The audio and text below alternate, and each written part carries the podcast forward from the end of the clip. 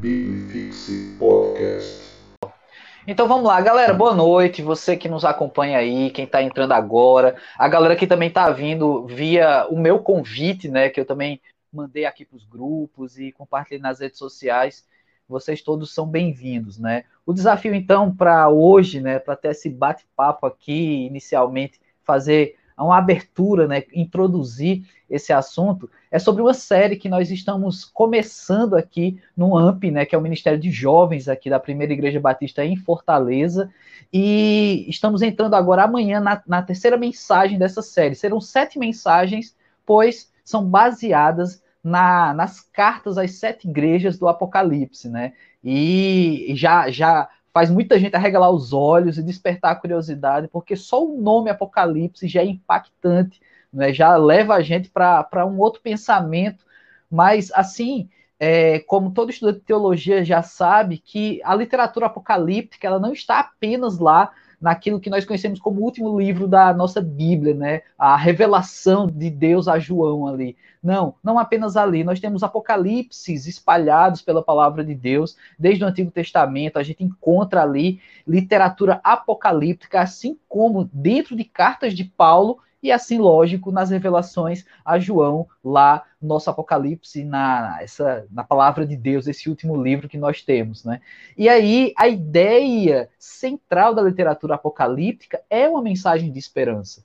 Eu sei que cria-se é, todo um enredo, todo um, um, contexto né, de medo em relação ao apocalipse, ou então de dificuldade de compreensão, né, porque tem muita metáfora, tem muitas figuras de linguagem, e, e a questão contextual também, né, da figura do próprio João, da, onde ele estava, o que ele viu, e para que ou por que ele viu tudo aquilo, as revelações numéricas, os detalhes dos animais que são apresentados, e animais muito horrorosos, muito estranhos são apresentados aqui.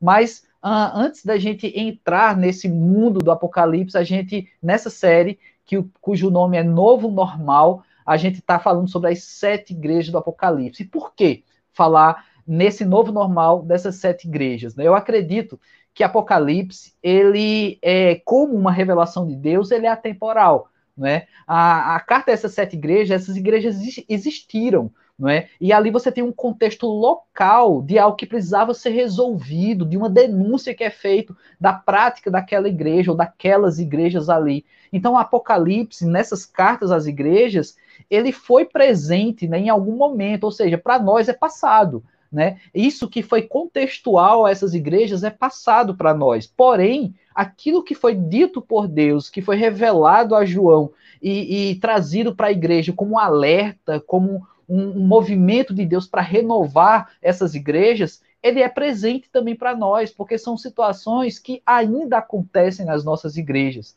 E assim como muito daquilo que é falado nessas cartas também apontam para a volta de Cristo, também aponta para a bênção de Deus, ou seja, é futuro. Então, Apocalipse é, por assim dizer, e de uma maneira bem filosófica, né? Foi passado, é presente e será futuro.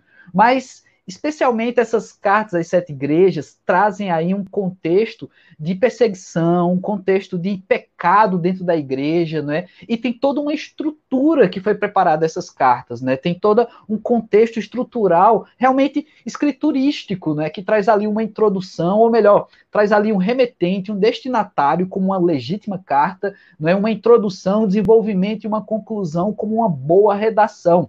É lógico que quando a gente fala de carta, a gente também lembra que na, no Novo Testamento, um terço do Novo Testamento é composto por cartas. Né? E na maioria delas, cartas de Paulo dirigido a outras igrejas. Algumas dessas igrejas, inclusive, coincidem com igrejas também aqui na carta às sete igrejas do Apocalipse, como a primeira, a carta a Éfeso, né? Paulo também escreveu aos Efésios.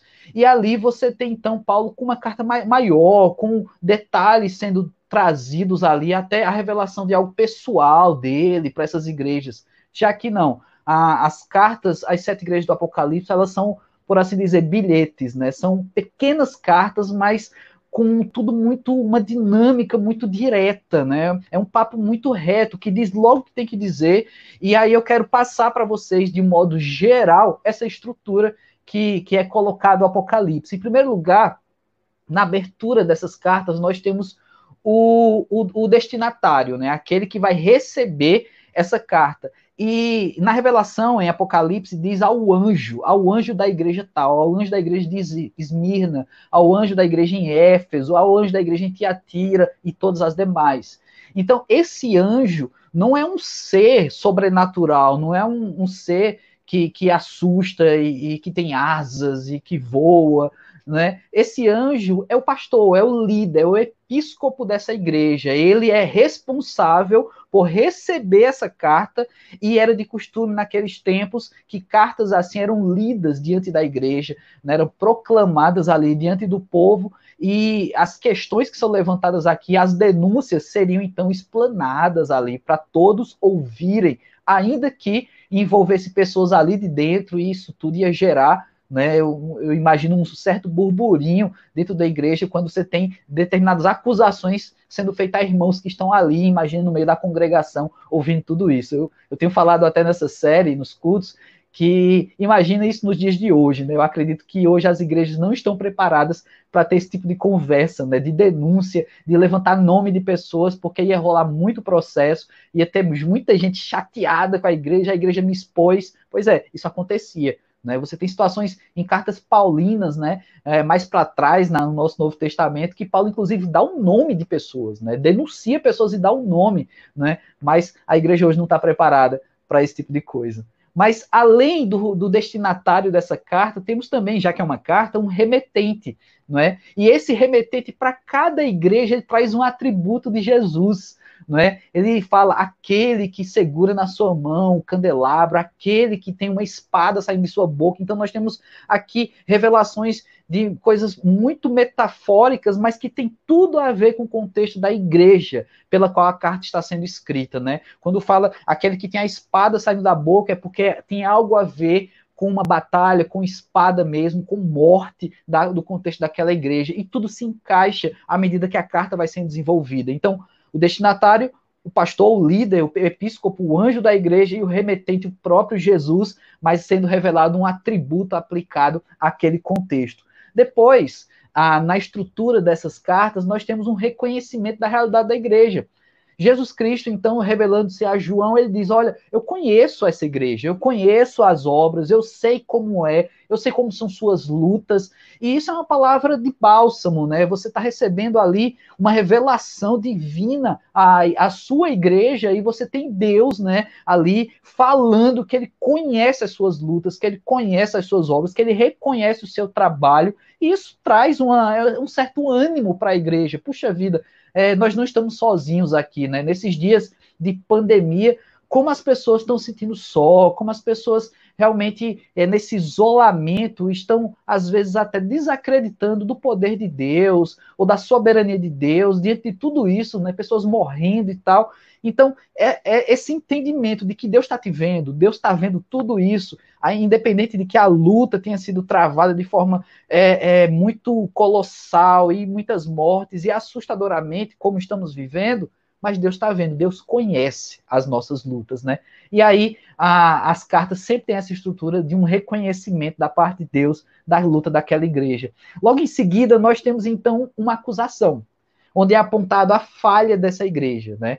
Mas eu então venho, porém, contra ti, né? Conforme o texto mesmo, e diz que você está fazendo isso, isso ou aquilo. Né? Então tem sempre também uma, um levantamento de algo que está fora do eixo de que a igreja não está caminhando perfeitamente, assim como todas as igrejas, não somos perfeitos, né? Somos igrejas são, são compostas por humanos, né? Por pessoas. Recentemente no atendimento, uh, conversando com uma pessoa, aí ela falou de que é, sente muita dificuldade de permanecer numa igreja porque percebe que tem pessoas com muitos defeitos na igreja, né? E eu falei, olha, seja bem-vinda, porque é assim que você vai encontrar as igrejas, inclusive a nossa igreja. Inclusive em mim, um dos pastores, você vai achar uma pessoa cheia de defeito, né? Porque ela é composta por pessoas. Claro, o nosso propósito, o nosso foco, o nosso alvo é Jesus Cristo, a perfeição. Né? Devemos ser imitadores de Jesus Cristo, mas não conseguimos na, na, na, na, totalidade ser perfeitos, né? A não ser quando estivermos no céu, corpos glorificados, aí não haverá manchas, não haverá falhas em nós. Mas perfeito é ele que nos criou, perfeito é o nosso Deus, né? E aí ele fala que ele, além de reconhecer a luta daquela igreja, agora ele diz: Mas eu também sei que vocês têm falhado, eu também sei que vocês têm pisado fora da, das pisaduras que eu deixei para vocês, né? E ali você tem então uma palavra pesada, muitas vezes, uma palavra dura de uma acusação de algo que está sendo feito na igreja, e é isso que eu tenho falado, que as igrejas, nós não estamos preparados para ouvir esse tipo de coisa nos nossos dias. Ai daquele pastor que levantar palavras pesadas assim contra grupos na igreja que ele vai ouvir também e de repente vai ser colocado para fora da igreja, é? Então, são situações bem desconexas ao nosso tempo que não deveriam. Né? Nós deveríamos ser muito maduros para ouvir também palavras duras né? e deveríamos crescer com isso. Eu queria dar uma pausa na estrutura aqui para dizer também o desafio que é falar sobre essas cartas num período que nós estamos vivendo, né? Porque hoje muita gente está tá querendo ouvir um consolo, muita gente está precisando ouvir uma palavra onde a pessoa se sinta melhor, mais tranquila, traga paz não é? Porque afinal de contas tem pessoas que estão vivendo verdadeiras lutas nas suas vidas. Eu sei que essa quarentena ela é diferente para as pessoas. Tem muita gente que está passando bem essa quarentena, tem o seu ganha-pão, está trabalhando de casa, sabe? Está até gostando de ficar mais em casa mas tem pessoas que perderam seu emprego, tem pessoas que estão passando um perrengue terrível, tem pessoas vivendo luto, tem pessoas doentes nos hospitais. Então, são situações diferentes para diferentes pessoas. Eu entendo tudo isso. E eu sei que muito do que se quer ouvir num tempo como esse são palavras de consolo, mensagens que apontam para isso. Porém, Deus tem incomodado o meu coração a trazer palavras como essa de exortação. E olha que coisa complicada, exortar num período difícil. E aí eu preciso ter muito cuidado também para não machucar as pessoas que de repente já estão machucadas, né? Trazendo essas pregações. Mas é claro que eu espero muito é que Deus fale através de sua palavra, porque quem sou eu para falar ou, ou, querer tentar fazer alguma coisa, né? Então eu peço muito a Deus misericórdia nesse processo de falar de uma exortação, como são essas cartas, num período tão difícil. Mas eu entendo, e Deus tem colocado isso no meu coração, de que é tempo de exortar, porque é um tempo de viver um novo. Né, tem se falado muito sobre esse novo normal, né, porque a nossa vida nunca mais será a mesma depois de todo esse período de pandemia, tudo isso que a gente está vivendo. Então, esse novo normal vai trazer para as pessoas adaptações. Né? A, a, todo mundo está precisando se reinventar, seja como for, as igrejas, inclusive, né, precisam se reinventar. E agora nós temos essa oportunidade de nos reinventar e, e corrigir e acertar os detalhes, né? Porque é dessa forma, voltando e recorrendo à palavra de Deus e buscando, caramba, a gente sempre errou nisso aqui, então vamos ajeitar, vamos consertar. Feitas as transmissões, as lives, a gente não tinha essa expertise antes, né? Claro, eu sei que algumas igrejas já eram muito para frente nesse sentido, mas as igrejas mais tradicionais não eram tão para frente nisso, porque nós tínhamos ali já um objetivo, um público, uma, uma atualização dentro da ideia do culto local, no templo, na igreja. E agora a gente se percebeu no momento em que a gente tem que transmitir online, as pessoas vão assistir de casa e a qualidade disso e tudo mais. Então a gente se reinventou. Mas agora a gente vai ter que se reinventar de novo para retomar as atividades que não serão normais. Então eu entendo que Deus está dando para a gente uma oportunidade de reinventar a igreja e corrigir essas imperfeições. Por isso, o novo normal nessa carta às sete igrejas, né? E aí, vamos seguir aqui a estrutura. Depois que a revelação traz essa acusação da falha né, daquela igreja, é, traz ainda, para pesar ainda mais a palavra, ela traz uma consequência para aqueles que estão vivendo aquelas falhas. Não, é? não apenas diz, olha, eu sei das tuas obras, eu sei que vocês têm lutado, mas eu também vejo que vocês estão errando nisso aqui, que fulano, ciclano, beltrano, um grupo de pessoas está falhando dentro da igreja, e esses que estão falhando vão sofrer essas consequências, consequências pesadas. O texto continua pesado aqui na palavra, trazendo para as pessoas que Deus é justo e que se eles estão, né, a lei da semeadura, é bíblico isso, se eles estão plantando coisas ruins, eles vão ter que colher daquilo que eles estão plantando, né? E aí Deus aponta isso nessa revelação, olha, vocês vão sofrer consequências. Aqueles então que se arrepender não vai sofrer. Então, ele como Deus é justiça, ele dá essa oportunidade, e tudo isso é em amor é interessante que tanto a acusação das falhas da igreja, como a, a, o apontamento das consequências a essas igrejas, é, é, tratado com muito amor, porque Deus faz isso porque Ele nos ama, né? Ele está dando livramento àquela igreja, Ele está apontando a, aquele fermento dos fariseus ali, parafraseando com Jesus, né? Aquilo que está apodrecendo a igreja de dentro para fora, porque Ele quer tirar aquilo, extirpar aquilo de dentro da igreja, para que a igreja prevaleça, para que a igreja continue santa, separada. Isso é amor. Né? A gente muitas vezes enxerga em palavras de acusação, em palavras de consequências, por estilo de vida, escolhas erradas, como um Deus violento, como um Deus malvado. Mas isso é amor, isso é cuidado de Deus para essas igrejas, né? E aí então ele aponta essas consequências que também são diferentes mediante cada igreja e cada estilo de vida que aquela igreja está levando. E depois de falar das consequências, ele fala da recompensa daqueles que se corrigirem, daqueles que permanecerem, daqueles que não se sujarem com tudo isso que está acontecendo dentro da igreja, ele dá uma recompensa. E aí vem um bálsamo, né? Depois de palavras tão pesadas, você se reveste ali e dizer assim: puxa vida, vale a pena, vale a pena lutar, tá difícil, mas Deus tem uma resposta para nós, ele, ele cuida de nós, ele nos ama, tentando tirar o pecado, afastar aquilo de dentro de nós, e ele ainda tem uma recompensa. Porque só em pensar que Deus já nos ama e, e pensar que ele está livrando a igreja, o seu povo do mal, isso já é recompensador, isso já é maravilhoso, mas ainda assim ele dá um plus, ele dá uma recompensa, e para cada igreja ele tem um tipo de recompensa, mas todas elas apontam para a vida eterna, ou seja, a recompensa já foi dada, né? nós já temos essa recompensa. E por último, o desfecho dessas cartas, quem tem ouvidos para ouvir, ouça o que o Espírito diz às igrejas, né? Então, é, é uma assinatura de Deus ali, dizendo assim: olha, isso aqui é para vocês. Então ninguém se cala, então ninguém é, diga que não ouviu, diga que isso não é para você, né? Feita aquela coisa, você prega na igreja, a pessoa vai, ouve a mensagem e diz: rapaz, era bom que fulano tivesse aqui para ouvir isso, né? Pois é, que todos ouçam que o Espírito diz à igreja, o Espírito diz à igreja, ou seja, à congregação, a todos que ali fazem parte, né?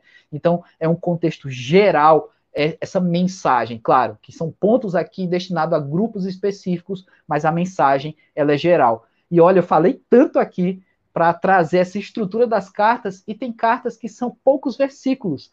Não é? Então veja a dinâmica do que tudo isso acontece. Vale muito a pena ler. Você que está me ouvindo agora, dá uma lida hoje, depois dessa live, vai ler as, essas, essas cartas às sete igrejas e você vai ver toda essa estrutura, tudo isso vai saltar aos olhos e você vai ver como a gente aprende com isso. Então, essa é uma palavra introdutória, mas eu quero participar, eu quero debater, eu quero ouvir vocês também, o que é que vocês estão perguntando aí no chat. Então, eu já chamo aí meus amigos de volta para a gente começar esse bate-papo. Vamos lá, a gente está aguardando aqui as perguntas do pessoal no chat. Lá ele está com o microfone desligado. Mas enquanto o pessoal é, escreve ali as perguntas, é, pastor, assim, Apocalipse é um livro diferente do que a gente vem vendo ao longo do Novo Testamento. A gente está ali acostumado com os evangelhos, Atos, as epístolas. Quando a gente chega em Apocalipse, parece que a gente está pisando num terreno diferente, um monte de figura de linguagem. Então, então, quais os cuidados principais que a gente deve ter ali na leitura? Porque, assim, tem elementos que João vai dizer para a gente é, claramente o que significa, como os candeeiros de ouro que representam as igrejas, mas Exato. existem elementos que não estão claramente identificados no que é que significa. Então, para que a gente não tenha uma leitura é, tendenciosa, colocando o que a gente acha, o que a gente espera no texto, quais são os cuidados principais que a gente deve ter na leitura do Apocalipse? Toda literatura apocalíptica carece de um apoio né, um, um, apoio teológico, né, livros que possam a, trazer para a gente é, de pessoas que estudaram um pouco mais do que nós, né, de que tiveram tempo e ao longo do, dos séculos muitos teólogos né, se esforçaram para trazer algo para apontar e, e, nas minúcias do texto, nos significados dos originais e trazer as conexões, né? Apocalipse verdadeiramente não é um livro fácil, porém ele não deve ser visto como um livro é, é, desprezado ou um livro que não vale a pena para um leigo ler. Está na Bíblia, se está na Bíblia, vale a pena. não é? É a revelação de Deus, é a palavra de Deus. Porém, dentro desse, desses pontos de conflituosos, com muitas figuras e tudo mais, é preciso ter um apoio. Apocalipse não pode ser lido como livro qualquer, não é? Nem tomar tudo como literal e nem tomar tudo como metafórico, porque você tem ali um potencial enorme num texto que, além de ter revelações é, é, muito grandiosas de coisas que João viu e que muitas vezes ele só pôde explicar dentro daquilo que cabia ao seu tempo, ah, que cabia ao seu conhecimento. Você tem o próprio João que dos evangelistas ele foi o mais filosofal, então ele, ele, tinha já uma linguagem diferenciada, né? Você pega os quatro evangelhos, você tem uma introdução ali do evangelho de João que já é totalmente diferente dos outros, né? Então você já tem um camarada que tem esse potencial e aí ele é dado essa revelação. Então você acresce isso, né? Então realmente é um livro diferenciado, assim como o Apocalipse que você vai encontrar lá em Daniel no Antigo Testamento. Tem figuras de linguagens também, tem é, é, figuras míticas que são apresentadas lá que você precisa de um suporte. Você precisa de um apoio teológico, de um estudo, de um comentário bíblico, e tem muito cuidado com isso, porque tem muitos comentários que eles são tendenciosos, né, para te ajudar, para te dar auxílio a compreender isso. Mas não deve ser desprezado, não deve ser um tipo de livro, ah, não, isso aqui não é para mim, isso aqui é para os teólogos, eu não vou ler. Ou então, se eu for ler, eu vou ficar tendo pesadelo. Rapaz, Apocalipse é uma mensagem de esperança. É isso aí. Já tem alguma pergunta aí? Tem sim. É, Luan, eu vou jogar aqui na tela. Luan diz, boa noite, pastor. A igreja passará pela grande tribulação? Já vi versões e estudos com respostas diversas. Pois é. E eu também tenho respostas diversas para você. Porque nós temos linhas diferentes que têm apoio bíblico, não é? E de que a tribulação já é o que estamos passando, e não necessariamente o coronavírus, mas tudo, a vida que estamos passando já é um tempo difícil, já está nesse tempo, que a tribulação será um período em que os santos de Deus, os escolhidos, os salvos, não passarão, ou que a gente passará para ser refinado, né? Então você tem muitas versões desse período da tribulação. E, e, e, o meu apoio a todos esses, porque eles têm base bíblica. Acontece que a tribulação é um assunto bíblico, é algo que é anunciado como um, um período mesmo, ali vai, vai ter um tempo em que isso vai acontecer. Eu não creio que estamos passando por isso ainda. Ah, isso, na minha crença, ok, respeito os pastores e quem tem uma teologia diferenciada, mas eu acredito que ainda vamos passar, certo? E, e, e muitos detalhes dessa minha crença, de de como nós vamos passar, aí a gente teria que conversar muito aqui sobre essa questão só da tribulação, não é, para desenvolver isso. Mas estude um pouco mais sobre isso, leia mais sobre isso, vai buscar pensamentos diferentes, né? A gente está vendo dias em que as pessoas não conseguem conversar dialogar pensamentos diferentes. A pessoa tem que debater e no debate você tem que concordar comigo e se discordar de mim, você é meu inimigo, né? As polarizações que a gente está vivendo nos nossos dias, sejam políticas, religiosas e de tantas coisas, né? Porque hoje todo mundo é especialista em tudo, né? A gente tem especialista em saúde agora, em to todo mundo é especialista em saúde, todo mundo é especialista político, né? Então assim, também temos muitos especialistas em teologia por aí afora.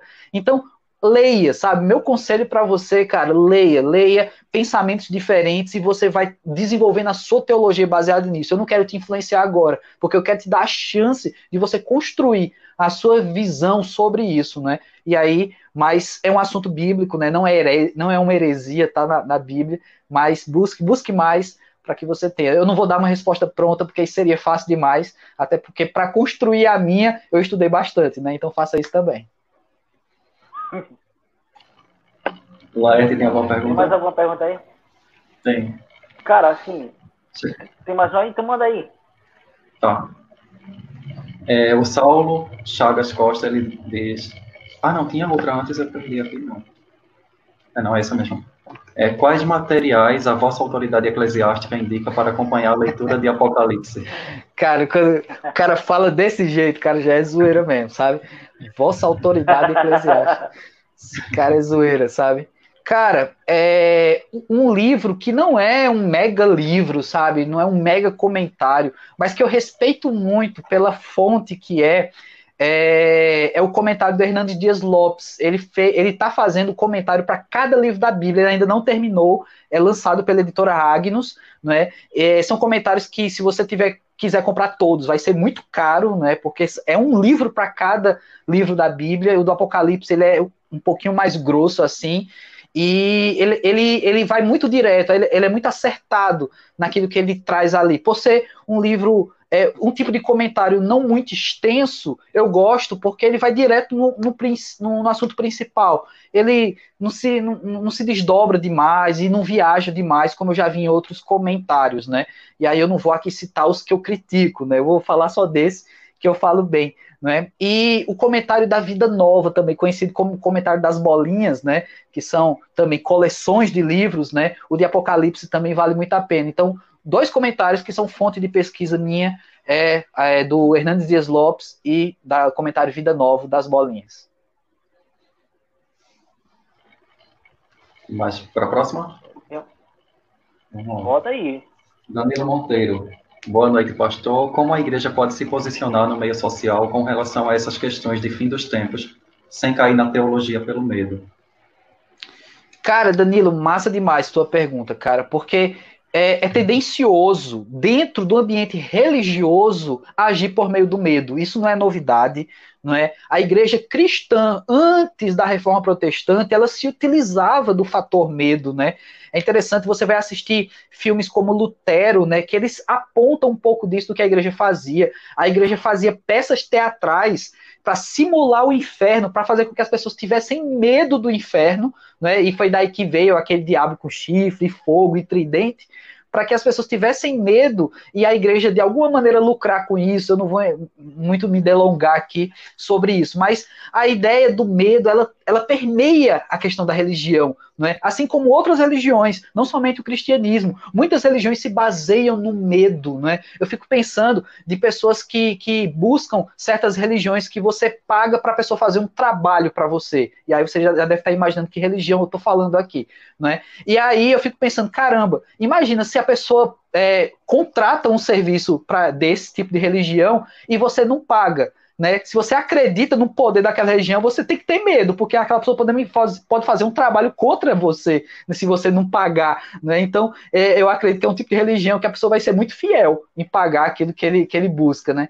Mas é, no cristianismo, a gente tem que ter muito esse cuidado. A gente vive hoje num, num, país, apesar de ter um número de evangélicos muito grande e está crescendo no Brasil, nós ainda temos uma raiz do, do, cristianismo católico, apostólico romano muito forte, não é? E tem muito nessa raiz do catolicismo a questão do medo. As pessoas, inclusive, têm medo do próprio Apocalipse, né? Por isso que a gente está falando tanto aqui de que a mensagem não é uma mensagem de terror, mas é uma mensagem de esperança, justamente por causa de, desse, dessa cultura que nós temos no Brasil, inclusive no meio evangélico, de pessoas que vêm dessas gerações, de pessoas que têm medo de certos aspectos. Você tem, inclusive, pessoas no Brasil que têm medo de ler a Bíblia, não apenas o Apocalipse, tem medo da Bíblia. Ah, porque eu não fui capacitado, eu tenho medo de, de ler errado, de pensar errado. Como assim? Sabe, ela está acessível para todos nós, né? E esse acesso foi justamente um dos temas principais da reforma protestante, né? De trazer esse acesso a todos nós. Então, é essa ideia de, de pensar hoje, pregação, é Pensar hoje o que é que nós temos como resposta, porque as pessoas estão com medo, né? trazendo para o nosso contexto agora. As pessoas estão com medo, estão com medo de sair na rua, estão com medo de voltar a cultuar. Eu participei ontem de uma reunião com todo o conselho, a liderança, os diáconos, os ministros da igreja, para a gente planejar quais são os próximos passos que a gente vai dar aqui. Vocês acompanham os jornais, sabem que o Ceará foi um, um centro de, de muita desgraça né, por conta do, do coronavírus. E, e, as igrejas estão é, certamente temerosas. A PIB aqui de Fortaleza esse ano está fazendo 90 anos. Então a gente tem muitos membros idosos, gente do grupo de risco, são membros da nossa igreja e que não perdem um culto se a gente abre as portas novamente. Então tem todo um cuidado, tem toda uma preparação que a gente tem que fazer agora estamos estudando, trabalhando, mas essa reunião era duas horas e meia de tanta coisa que a gente tinha para falar e de repensar e de conselhos práticos e tal. Então, assim, realmente o ambiente que nós estamos vivendo, Danilo, é um ambiente de medo. A gente está vivendo num ambiente de medo. Precisamos ter cuidado de não usar isso, entre aspas, a favor da religião. Porque com medo as pessoas se desarmam, com medo as pessoas são mais favoráveis a ser convencidas de algo, inclusive da fé, não é? Mas não é dessa forma. Nós não fomos chamados para assustar as pessoas e pregar o evangelho. Né? Nós somos chamados, inclusive a palavra evangelho é boas novas, ou seja, é uma novidade boa, né? Para anunciar qual é essa novidade boa para as pessoas e não para colocar medo nas pessoas. Então, realmente, é, tem tudo a ver a sua pergunta com o cuidado que nós devemos ter como igreja, de não utilizar, às vezes, acidentalmente, essa ideia do medo para uma maneira da gente conseguir com que as pessoas sejam mais fiéis ou se agarrem mais, porque do mesmo jeito que tem pessoas hoje buscando demais a Deus, porque caramba, eu tô com medo da morte, é um vírus, é uma coisa invisível, então a pessoa vai se apegar a Deus e pessoas que não buscavam a Deus estão buscando, né? Pessoas estão se convertendo nos cultos online sendo transmitidos, coisa nunca vista antes assim, pelo volume que nós estamos vendo. Por, no entanto, também temos pessoas crentes que estão duvidando do poder de Deus, da soberania de Deus, como é que um Deus que é amor deixa coisas assim acontecerem, questionamentos são levantados. Então é um tempo de, de sensações diferentes. E o medo faz parte, é uma delas, mas a gente tem que ter muito cuidado, porque não fomos chamados para isso. Essa questão do medo também entra muito da, do processo de uma falsa conversão, né? De você querer se converter com medo de ir para o inferno, na verdade. Muitos pais fazem isso com os filhos, pais da igreja, né? Eles criam um ambiente de medo, porque isso muitas vezes, dentro da psicopedagogia e tudo mais, é perceptível que essa coisa do medo é um caminho mais fácil para os pais. Né? Sabe aquela coisa de dizer para a criança, não sai no portão que o bicho vai te pegar. Sabe? É mentira isso. E, e, a gente sabe que o pai da mentira é Satanás. Então, como é que um pai cristão mente para uma criança, né? Um inocente que nem sabe que é mentira? Olha só, né? Então, é essa coisa de despertar o medo para é, é um caminho curto para você evitar, né? Olha, cuidado, que lá fora tem um bicho papão, não sei o quê. Então você vai prevenir a criança de, de conversar com estranhos, de sair de casa tal. Mas você está criando uma mentira para isso. Olha que peso. E você está gerando um medo na criança não é? Então, assim, realmente a educação ela, ela é maior do que o medo. A educação ela elucida. O medo ele prende. O medo ele, ele faz com que a pessoa se esconda. A, a educação ela, ela faz com que a pessoa se abra, né? Ela, ela vai em busca, mas agora preparada, né? Então, a nossa missão como igreja não é pre, é, prender as pessoas no ambiente de medo, né? Como você falou, muitas pessoas se convertem então com medo. Eu tenho medo. E pessoas que se convertem assim ainda precisam se converter, porque isso foi somente um convencimento. Ela se convenceu de que precisa de Deus, não é? Mas de repente uma pessoa dessa ainda vai conhecer a Deus e quando conhecer ela vai perceber que de repente o meio que ela chegou até aquele ambiente de fé foi um meio errado, mas na misericórdia de Deus, ele usou coisas boas para promover a boa nova na vida daquela pessoa. Né? E eu creio nisso, eu creio nisso. Porque aí não existe o elemento arrependimento. Na verdade, existe um egoísmo de você querer se salvar, não querer, não querer ir para um lugar ruim. É. Esse tipo de coisa. Verdade. Pastor, é, uma pergunta. É, o senhor falou aí dois dados importantes, né? Um que foi a quantidade de evangélicos hoje no Brasil, que tem cada vez mais crescido, certo? E fazendo alusão também aos textos que o senhor mencionou com relação às cartas, onde elas são bem diretivas, né?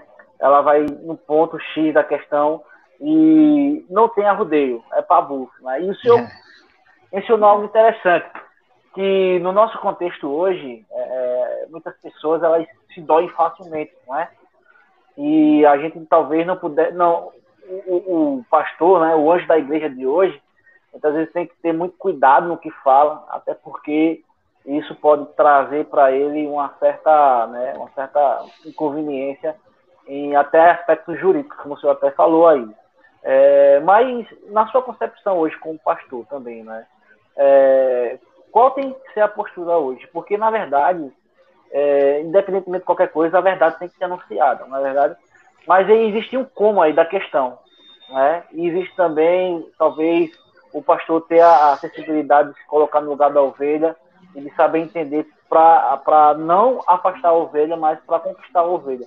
Na sua concepção aí, quais as ferramentas que, que poderia é, se, se munir né, o pastor e também qual a, a atitude do cristão também para receber essa verdade, porque a gente não pode é, ser, como Paulo diz, né, crente que vai ficar a vida toda tomando leitinho. Né? Quais são a, a, os caminhos que tanto um, o pastor, a figura do pastor, como a figura do crente deve é, seguir para amadurecer e para também sanar de situação?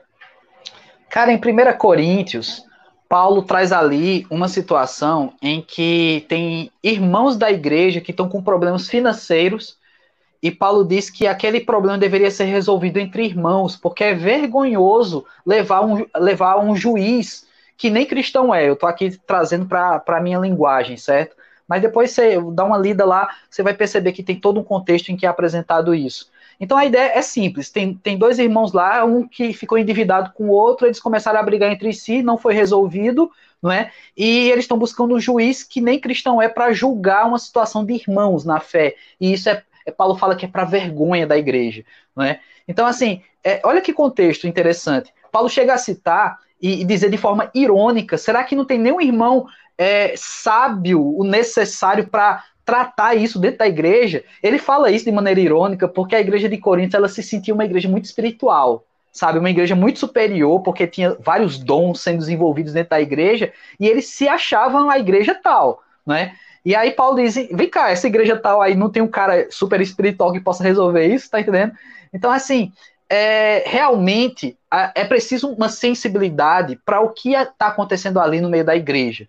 Não é? Ah, tem um camarada que eu sigo ele, que é o pastor Anderson Silva, não é? que está lá em Brasília e, e, é um cara muito radical né, nas suas ações, mas é um cara que busca muita é, referência na Bíblia para tudo que vai fazer e por isso eu tenho seguido esse cara mas ele está despertando aí um movimento de denúncias de pastores, líderes de igrejas de assédio sexual e de um monte de coisa, e está rolando aí no Instagram dele agora, todos os dias ele está colocando o nome e o tipo de denúncia de pastores e abrindo o jogo.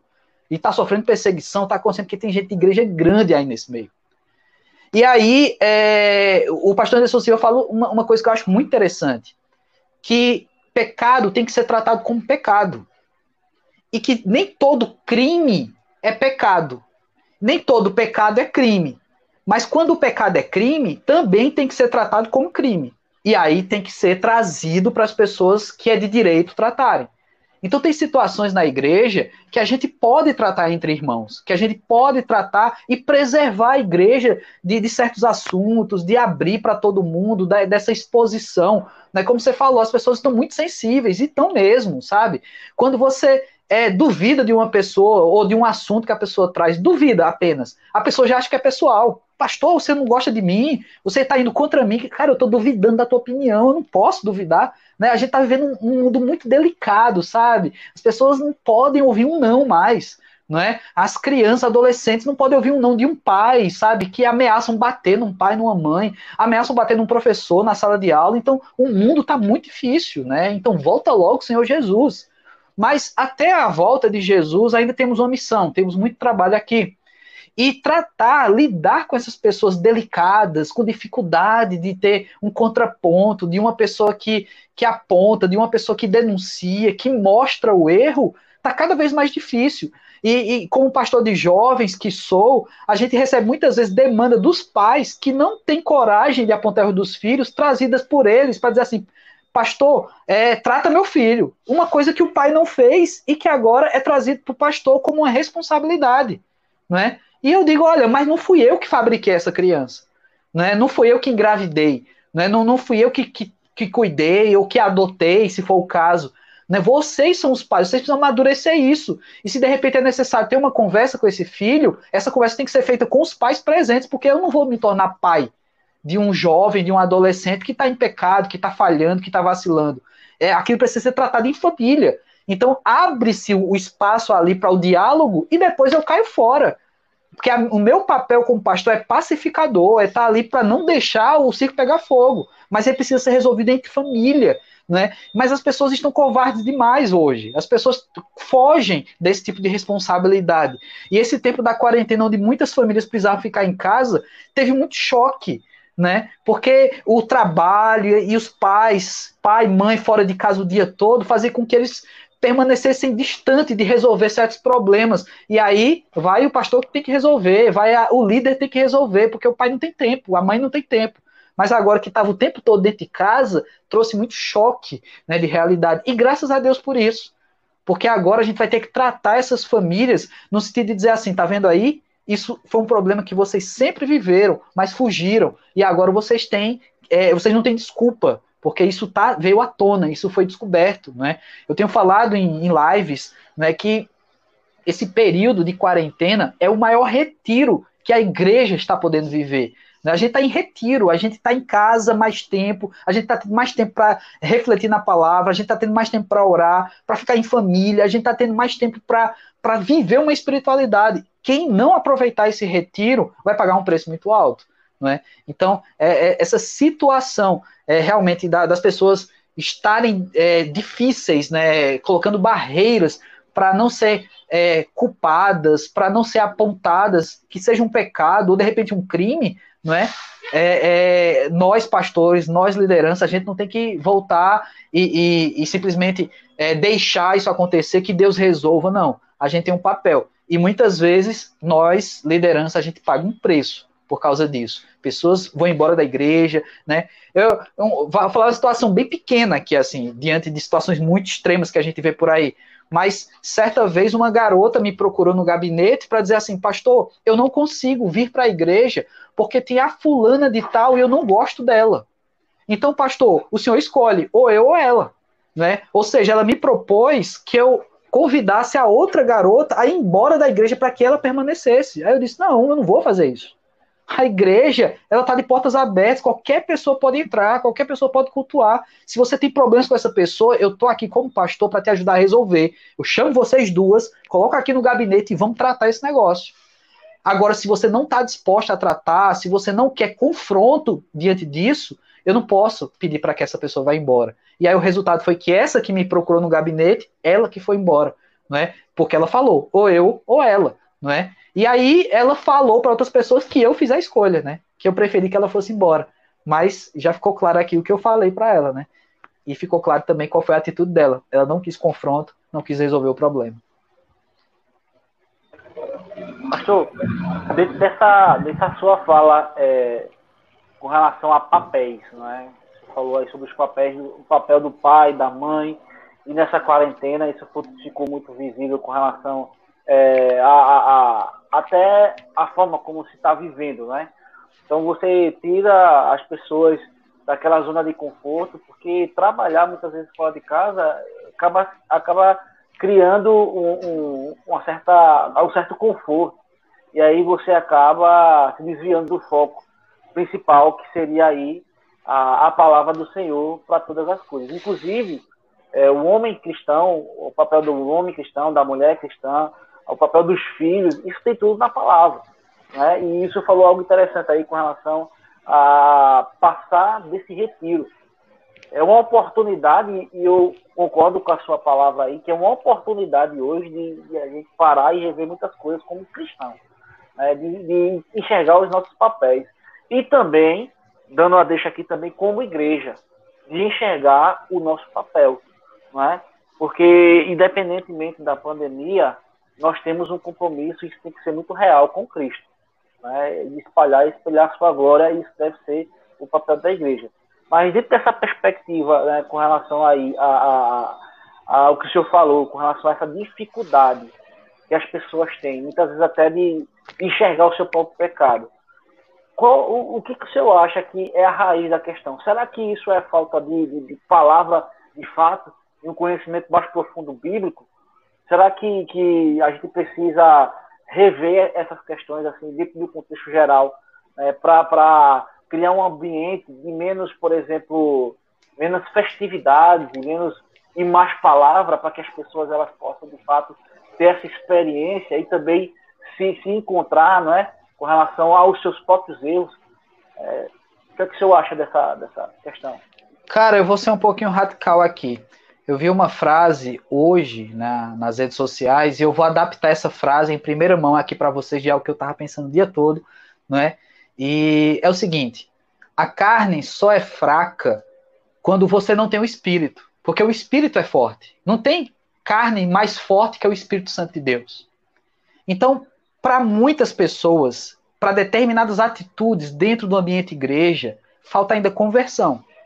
Isso é muito sério, não é? Tem, tem um livro de um camarada que ele perdeu a linha, mas na época que ele era muito muito dentro da palavra de Deus, chamado Rob Bell. Tem um livro dele que eu acho fantástico, que ele fez em parceria com outro cara lá nos Estados Unidos. E o nome do livro é Jesus quer salvar os cristãos. Então, assim, fala exatamente sobre essa coisa de estar, mas não ser.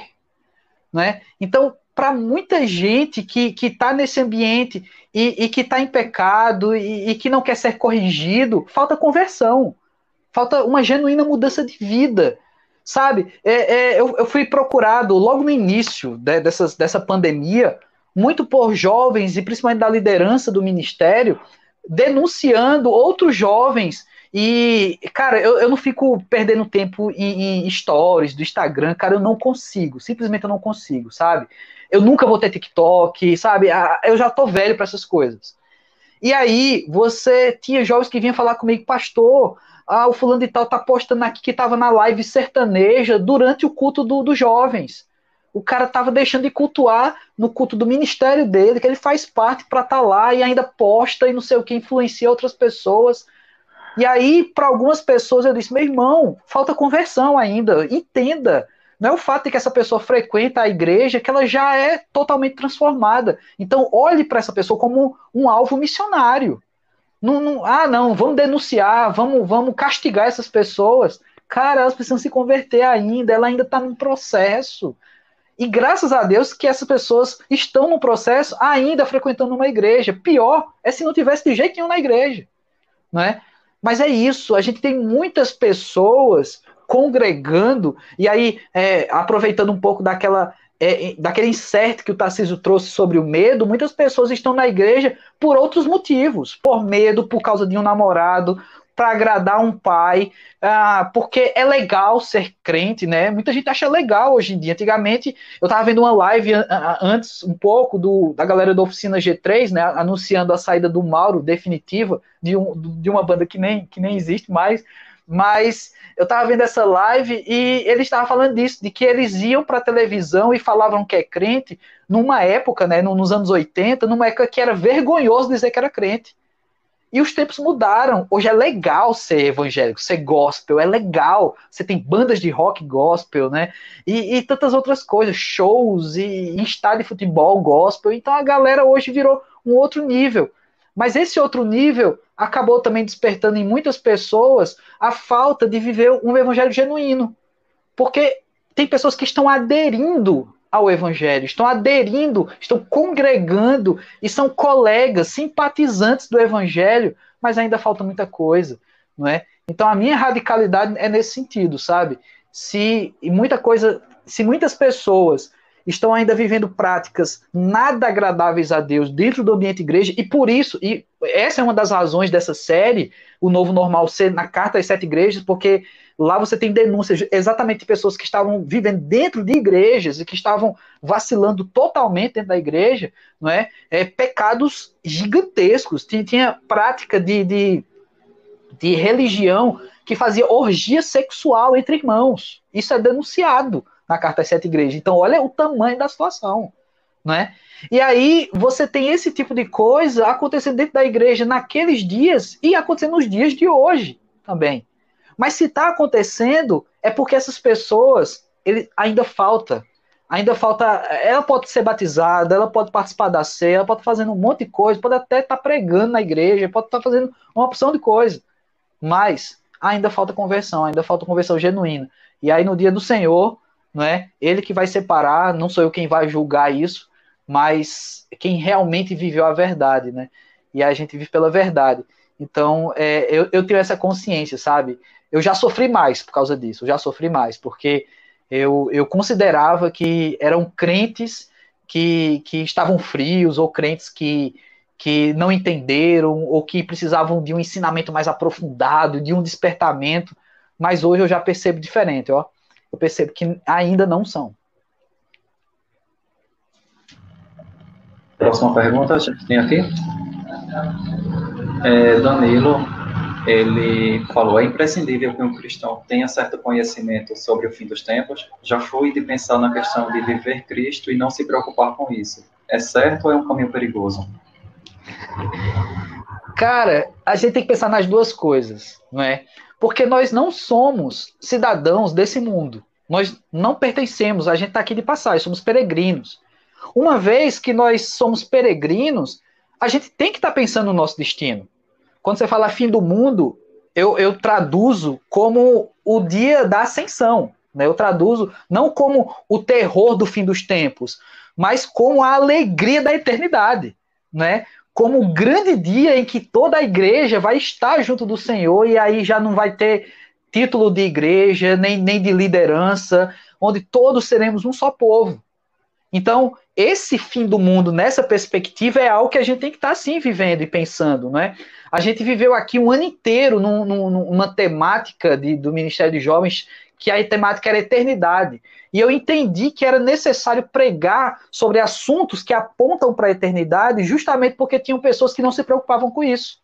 Ou seja, pessoas que nunca tomaram uma postura verdadeira, genuína, uma conversão diante de Deus, né? De entregar a vida realmente, de, de, de viver a cruz, né? De, de deixar a vida aos pés da cruz e viver a vida de Jesus, simplesmente porque elas não estavam nem aí para a eternidade, porque a vida aqui já estava boa, sabe? A vida aqui já estava resolvida. E pensa comigo, Danilo, será que não é por causa disso, por causa pelo fato de que as pessoas não estão preocupadas com a eternidade, não estão preocupadas tanto com os últimos tempos, que a gente hoje está tendo uma crise de vocação, né? Um número muito pequeno de pessoas procurando realmente viver para o evangelho, não é? É muito comum hoje você encontrar pessoas que já estão aposentadas porque dizem, ah, eu já fiz meu pé de meia, agora vou ser missionário, né? Mas a galera que larga tudo na juventude, antes às vezes de casar e vai, isso está ficando cada vez mais raro. Será que um dos motivos não é porque as pessoas não estão tão preocupadas com a eternidade, estão querendo resolver a vida aqui, porque as pessoas querem ser bons advogados, bons médicos, seu doutorado, mestrado, ter uma conta bancária massa, ter um carro legal, é, dar uma boa educação e tudo que os filhos precisam ou querem, ter um novo PlayStation 5, sabe, ter o iPhone. Então, assim, é, essa vida está prendendo demais as pessoas. Então, a minha resposta é: a gente precisa pensar nas duas coisas, porque enquanto estamos aqui, somos seres de duas naturezas, né? A natureza terrena e a natureza celestial. Aqueles que são salvos, né? Então, esses que têm essas duas naturezas precisam pensar com duas cabeças, digamos assim. Pensar na vida aqui e pensar na eternidade. Então, se o que você falou sobre fim dos tempos é o grande dia do Senhor em que nós vamos para a glória, a gente tem que pensar nas duas coisas. Quando a gente pensa em Apocalipse, a gente é, essa coisa que toma conta da imaginação da gente muitas vezes leva a gente a querer identificar determinado governo mundial, determinada figura pública de projeção mundial, como, sei lá, o anticristo, isso vai de tempos em tempos. Eu fico até pensando na época da Segunda Guerra Mundial, o que pensavam acerca de Hitler, né? Se ele não era um anticristo, se ali não estava chegando o apocalipse, era sinal do fim dos tempos. Que de fato é, a gente sabe que é, a gente vive os últimos dias e ao mesmo tempo ao mesmo tempo que a gente sabe que vai ser um, a vinda de Cristo vai ser algo repentino, quando é, vai pegar a gente de surpresa também. Mas até que ponto olhando para o Apocalipse, a gente pode, de fato, identificar certos é, acontecimentos mundiais e certas figuras públicas como, de fato, é, participantes dessa, desse contexto do, dos, últimos, dos últimos acontecimentos, ou que cuidado a gente deve ter com isso aí? Cara, precisamos ter muito cuidado. Primeiro, porque eu falei no começo, Apocalipse é atemporal. Apocalipse não é Cronos não é? Então, ele não está no desenvolvimento linear de tempo. Apocalipse foi passado, é presente, será futuro. Então, interpretar o Apocalipse tentando trazer para o Cronos, com certeza a gente vai errar. Porque somos limitados demais para compreender tudo isso. Não é? Então, Apocalipse é para ser visto numa perspectiva múltipla, né? de uma quarta dimensão, de algo muito maior do que o que a gente tem aqui.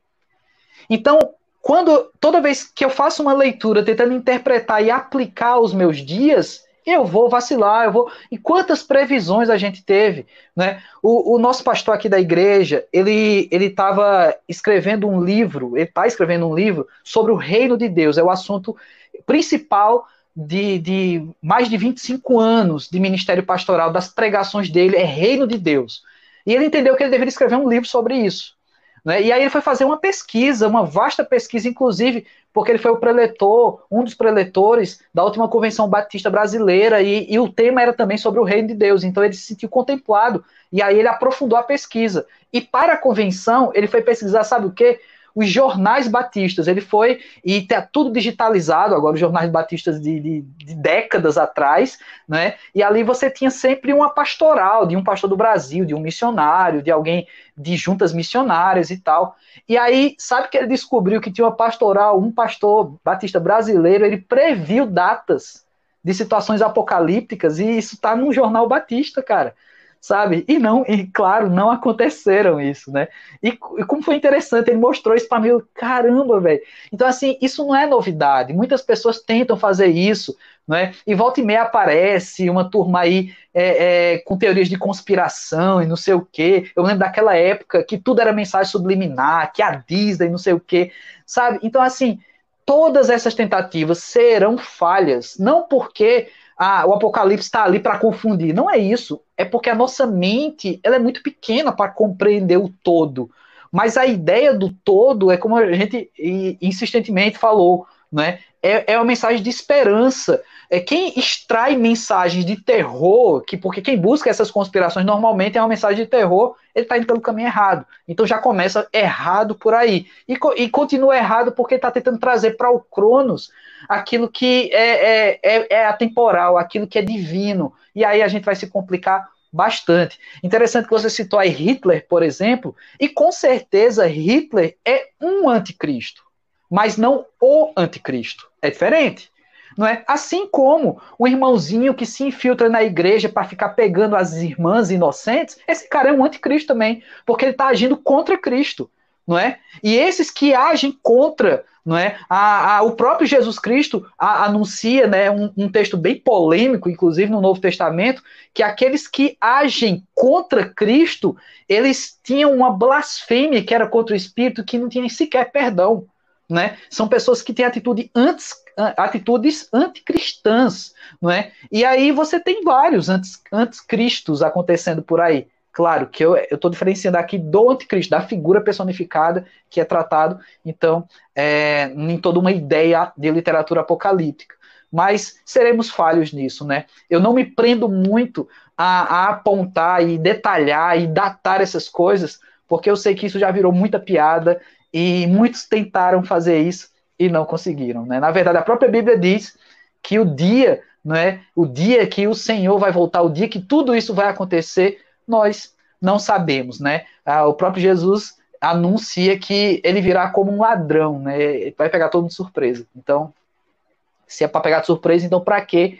Por que alguém teria uma revelação, né? Essa fica a pergunta. O, o pastor, é, dentro dessa dessa fala do senhor, né, do surgimento, por exemplo, do anticristo, esse o anticristo, né? E a Bíblia narra que essa figura ela vai trazer paz, uma paz mundial e tal. E a gente está vivendo um momento onde a gente está, é, a nível global, né, sendo afetado aí por esse coronavírus. E alguns, alguns especialistas né, que, que trabalham diretamente com o assunto já prevêem até uma segunda onda do coronavírus, né? E há países que, por exemplo, já liberaram é, o comércio e essa retomada ao comércio acabou que até aumentando o nível de contaminação e, consequentemente, de mortes.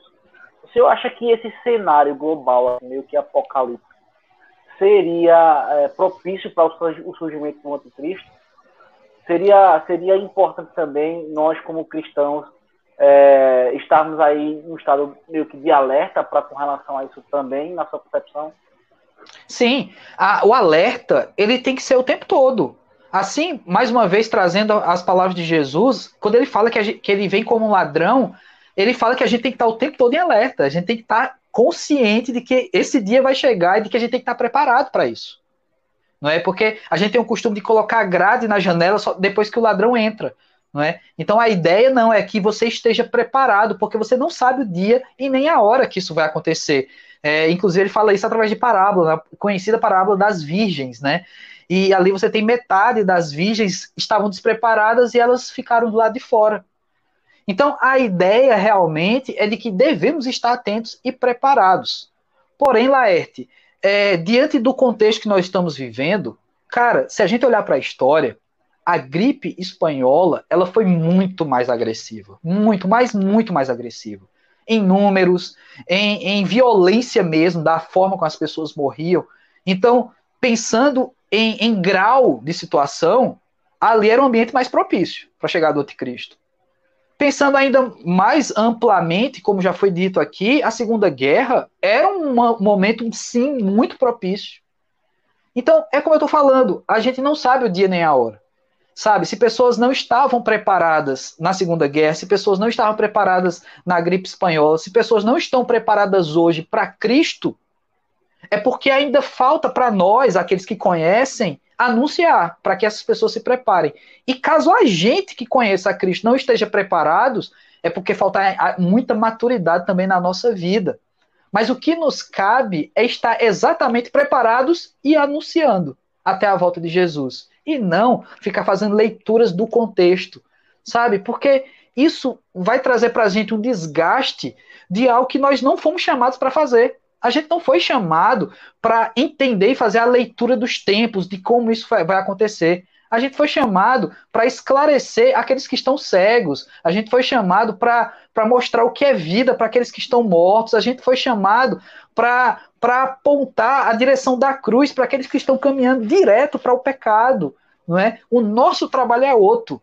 Então, assim, tem, a gente precisa usar a nossa energia para, primeiro, crescer como cristãos, mas também anunciar e, e levar tantos outros junto com a gente é, é, para essa morada celestial, sabe? Eu vejo muitas vezes muito desprendimento de energia em leituras, em, em análises de um contexto que não é trabalho nosso. Deixa isso para os profetas do caos, para aqueles que, que estão realmente querendo estudar uma teologia do medo, sabe? Deixa isso para essa galera não é? Porque fim dos tempos acontece desde que Jesus foi assunto aos céus. Desde que Jesus se despediu e lá em, em, Mateus 28 ele deixa o id para nós, desde aquele dia os tempos estão acabando, não é? Muitos naqueles dias esperavam que aquilo fosse acontecer imediatamente. Então foi comum em algumas realidades de igreja a galera vender tudo entre si e viver em comunidade, porque daqui a pouco Jesus vai voltar e tudo vai acabar. Só que não aconteceu naqueles dias. E até hoje tem igrejas que fazem isso, sabe? Eu tenho um colega que ele, ele, ele se, a família dele se converteu dentro de uma igreja que fez isso, e há pouco tempo, há, há, uns, há uns anos atrás, que fez exatamente isso, vendeu tudo porque Jesus está voltando, ele já tinha uma data e tudo mais. Olha a besteira. E aí descobriram que tinha pastor envolvido com coisas assim terríveis de pecado, não é? Então tudo é errado, sabe? Então o nosso trabalho não é esse, o nosso trabalho não é esse. Eu, eu acho legal, sabe? Eu gosto de teorias, sabe? Eu, eu assisto séries de ficção, eu sou apaixonado pelo mundo da ficção, então eu gosto de teorias, eu, eu acho massa tudo isso. Mas, cara, quando é para falar do evangelho, o, o, o propósito é outro. Então, é, eu não vou aplicar meu, meu, minha, meu desejo por ficção na, naquilo que eu prego, naquilo que eu busco, não, sabe assim? Não condeno quem faz isso, né? Talvez a, a, pessoa que se prende e gasta muito tempo estudando e fazendo leituras de que eh, os tempos estão chegando, olha isso aqui, tem tudo a ver com o Apocalipse. Talvez esse cara tenha muito tempo para fazer isso, sabe? Talvez ele já tenha uma fonte de renda, alguém sustente ele para fazer isso, então tá tudo bem, né? Mas eu, eu, eu, eu entre aspas, eu sou pago para pregar o evangelho, né? Então, é, eu prefiro continuar tendo esse trabalho de anunciar e despertar o, o coração das pessoas, o cristianismo, e, e, ainda mais estruturar aqueles que já são cristãos e caminhar junto, assim como eu também preciso aprender e crescer, né? Mas é, é, ficou em tom de crítica, e mas o objetivo era esse mesmo. Perfeito, perfeito. Tem mais alguma pergunta aí, Tata? Não temos mais perguntas. Não? Eu tenho mais um, então. Rapaz, esse Laerte, esse Laerte é polêmico. Dá, vou trazer aqui. Pastor, é, dentro da questão aqui, deixa eu tentar aqui formular a pergunta para.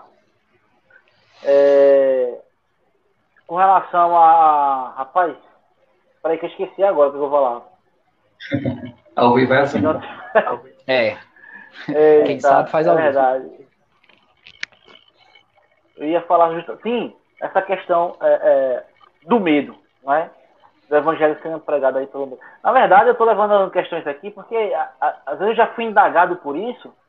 Né? E aí eu jogo também para que a gente possa discutir e trazer assim, à luz da Bíblia uma resposta para tirar a, a, a, dúvida, né? Porque talvez a, a dúvida que me perguntaram, que eu passei também, enfim, às vezes até me corrigir se eu passei errado ou não, então. É, é, é feito, é feito quando a gente está dando. É feito quando a gente está dando palestra de sexualidade. Aí a pessoa diz, é porque eu tenho um primo, né? Aí conta toda uma história. Né? Vai lá. É, pronto, pois é. E aí, o seguinte, dessa, dessa perspectiva, né, que com relação ao evangelho do medo, que foi, o senhor mencionou aí, a gente sabe que quem convence o homem do pecado, da justiça do juízo é o próprio Espírito Santo de Deus, ou seja, o próprio, o próprio Deus, né? E a gente sabe que o próprio Paulo vai falar que, que é, todos nós somos pecadores, né? Todos nós é, é, carecemos da graça, da misericórdia de Deus. Porque sem Ele nós estamos mortos. Né? Estamos, estamos mortos, né? E, e dentro dessa perspectiva, né? Para trazer essa notícia tão fatídica que é você está morto já, né? Não é que você vai para o inferno, não. Você já está no inferno, né? De que forma, o seu, na sua concepção, a gente poderia fazer isso para que a gente pudesse, é, na verdade, a gente entendendo, né? Que convence o, homem do pecado, da justiça, do juízo, é do Espírito Santo de Deus. Mas a gente tem que falar uma verdade também. E essa é uma verdade, né? Que, e de que forma é, o, seu, o senhor traria essa, essa, vamos dizer assim, essa metodologia, essa essa forma de fazer na sua concepção? Como é que o senhor. Cara, é, é, é muito amplo essa pergunta, mas ao mesmo tempo. Eu já tenho uma resposta, mas eu não sei se a minha resposta contempla toda essa amplitude da, da, da sua pergunta, porque ela é muito geral, né? A, dependendo da minha resposta, a, quem ouvir isso aqui pode julgar pregações, pode julgar músicas gospel, sabe? E muitas outras coisas, mas eu vou falar. A minha resposta é a seguinte, Laerte, nós precisamos ser muito diretos, cara. Ah, eu acredito que a gente tem urgência em pregar o evangelho, porque, como eu falei, desde que Jesus ascendeu aos céus, ah, nós estamos vivendo o fim dos tempos. E então ele está voltando.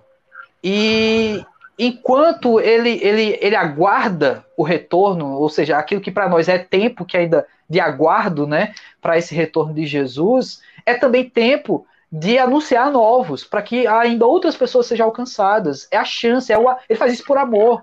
Né? Muita gente diz, ah, tá tão difícil, será que Jesus não volta logo? Como se fosse abandonado por Jesus.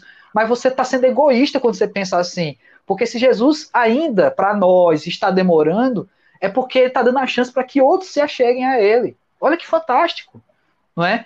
Porque assim como ele deu essa chance para nós, não é? Porque ele não voltou antes da gente nascer, não é? Ele está dando essa chance para outros. Mas aí é, o meu sentimento continua sendo o mesmo sentimento que me levou ao seminário, que, que, eu, que, eu, que eu conheci na época, quando eu conheci a Jesus verdadeiramente, é o sentimento de urgência, cara. Sabe, eu vejo que muitas vezes nós somos lentos em transmitir porque a gente tem todo um cuidado. Lembra que a gente falou agora há pouco que a sociedade hoje está muito delicada, sabe? Você tem que ter um jeito, um cuidado para falar da pessoa, para dizer que ela está pecando. Cara, eu não vejo assim, ó. Eu, eu vejo uma urgência, eu vejo uma, um, um tempo que a gente já não tem mais tempo para isso. Que tem que ser feito logo, que a gente tem que realmente nos desdobrar e falar logo tudo que tem que falar. Então a minha resposta é o Evangelho de Marcos. Eu gosto muito do Evangelho de Marcos, porque é o evangelho mais curto. E não somente de capítulos, mas cada capítulo também é pequeno, porque Marcos ele vai direto ao ponto, sabe? Ele não dá muitas voltas, ele não tem ele não tem inclusive uma qualidade literária, sabe? Para quem gosta de ler bons livros, em que uma boa história você tem um desenvolvimento, você tem uma surpresa, né, no filme chamado Plot Twist, né, que eu gosto muito disso, mas o Evangelho de Marcos não tem, cara. É, inclusive, Marcos é o único evangelista que ele já dá o evangelho, ou seja, a boa nova, no primeiro versículo. Marcos, capítulo 1, versículo 1, Evangelho de Jesus Cristo, Filho de Deus. Cara, o cara já disse, sabe? É, é o, o brinde do Kinder Ovo já está do lado de fora. Sabe? Ele não tem mais surpresa. Ele já entregou o, o, o, principal do evangelho. Os outros evangelhos têm toda uma introdução. Eu gosto muito de João também, que já citei aqui, que tem toda uma questão filosofal. No princípio era o verbo, o verbo estava com Deus, o verbo era Deus, e ele vai desenvolvendo toda essa questão. Não é? é fantástico, né? Você tem genealogias em Mateus, você tem Lucas trazendo até a, a questão é, de como Maria recebeu Jesus Cristo, a apresentação do anjo em detalhes, mas Marcos não. Marcos vai direto ao ponto, porque o senso de urgência ali para os destinatários daquele evangelho era, Marcos entendeu aquilo, não que os outros estejam errados, não, está na Bíblia, eu creio que estão tudo certo, né? Porém, eu me apego a essa experiência vivida com a leitura de, de Marcos, não é? Então eu acredito que nós temos pressa nos dias de hoje. Ao invés da gente ficar floreando o evangelho, né? Você tem louvores e principalmente essa época de worship, né? Que são músicas que não, não tem emergência nenhuma, sabe? É, tá tudo bem, sabe? Coloca Jesus no colo, abraça ele, fica com ele aí um tempinho. Cara, não é isso, velho, sabe? A, a, gente tem um evangelho que tem que ser anunciado porque as pessoas estão indo para o inferno, não é? Então, assim, pregações também. Você tem é, é uma coisa que muitas vezes viaja para você agarrar um público, para você ter pessoas ali com você quando na verdade o que você tem que falar para elas é que elas são pecadoras, não é? A pregação de João Batista no deserto, arrependei-vos, porque o tempo está chegado, não é? E crede no evangelho, não é? Então assim, é isso, essa é a mensagem, uma mensagem de arrependimento, porque o tempo já chegou, você precisa crer e acabou, não é? Então, é, é, o meu método não é um método, o meu método é baseado em, na premissa de que a gente não tem mais tempo. Então, a gente tem pressa, precisamos ser diretos e claros. O meu método, se fosse resumir, está resumido em Marcos capítulo 1, versículo 1. E essa mensagem né, do Evangelho, que a igreja é portadora dessa mensagem, que a gente tem assim, de mais precioso, a gente de fato usa algumas estratégias para que a gente atinja esse objetivo de proclamar essa mensagem. O problema é que às vezes a gente fica nessas estratégias, nesse entretenimento, esquece do principal, que é a mensagem. Sim, é, lógico. Eu, eu gosto muito. Eu, é, deixa, eu, foco disso. deixa eu te cortar um pouquinho. Eu gosto muito, inclusive, da pregação de Paulo em Atenas. É fantástico. Paulo chega em Atenas e ele vai no aerópago e tem estátuas de deuses, deuses para tudo, não é? Inclusive deuses de, de atividades altamente pecaminosas.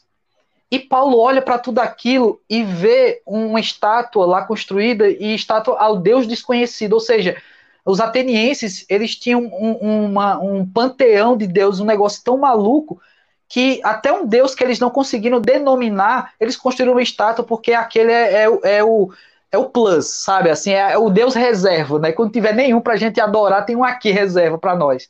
Paulo, ele chega nesse lugar, olha para os deuses, elogia os atenienses e diz: Olha, eu vejo que vocês são pessoas de muita fé, que vocês têm muitos deuses. Inclusive, vocês têm uma estátua construída a um Deus desconhecido. E aí ele fala: Pois esse é o Deus que eu vos anuncio. E aí, no final dessa pregação, Paulo cita ainda um poeta da sua época, porque nele nos movemos e tudo mais. Cara, essa pregação de Paulo ela não é uma pregação, entre aspas, do que a gente tem muito nesse movimento aí de reforma, dos neo-reformados. Paulo não cita Isaías, Paulo não cita Antigo Testamento, Paulo faz uma pregação baseada num contexto geográfico, na arquitetura da cidade. Paulo faz uma pregação baseada na fé daquele povo que é uma fé pagã, e no final cita um poeta. Sabe? É como se eu chegasse, sei lá, velho, é, é, numa cidade histórica do Brasil, cheia de estátuas lá, e começasse a elogiar aquele povo pelas estátuas e no final citasse um cantor secular. E isso é a pregação. Então, assim, eu falei aqui de Marcos, da emergência e tudo mais, mas eu entendo também que Deus dá pra gente métodos, Deus dá pra gente meios, sabe? Deus capacita a igreja, né? A gente faz aqui na igreja, e eu sou muito criticado por isso, né? Porque eu faço parte da direção, eu sou diretor de um espetáculo gigantesco aqui na igreja chamado Casa do Julgamento, que em Pernambuco é feito, é realizado também por várias igrejas. E eu sou fruto da Casa do Julgamento, detalhe, né? Eu me converti por meio da Casa do Julgamento.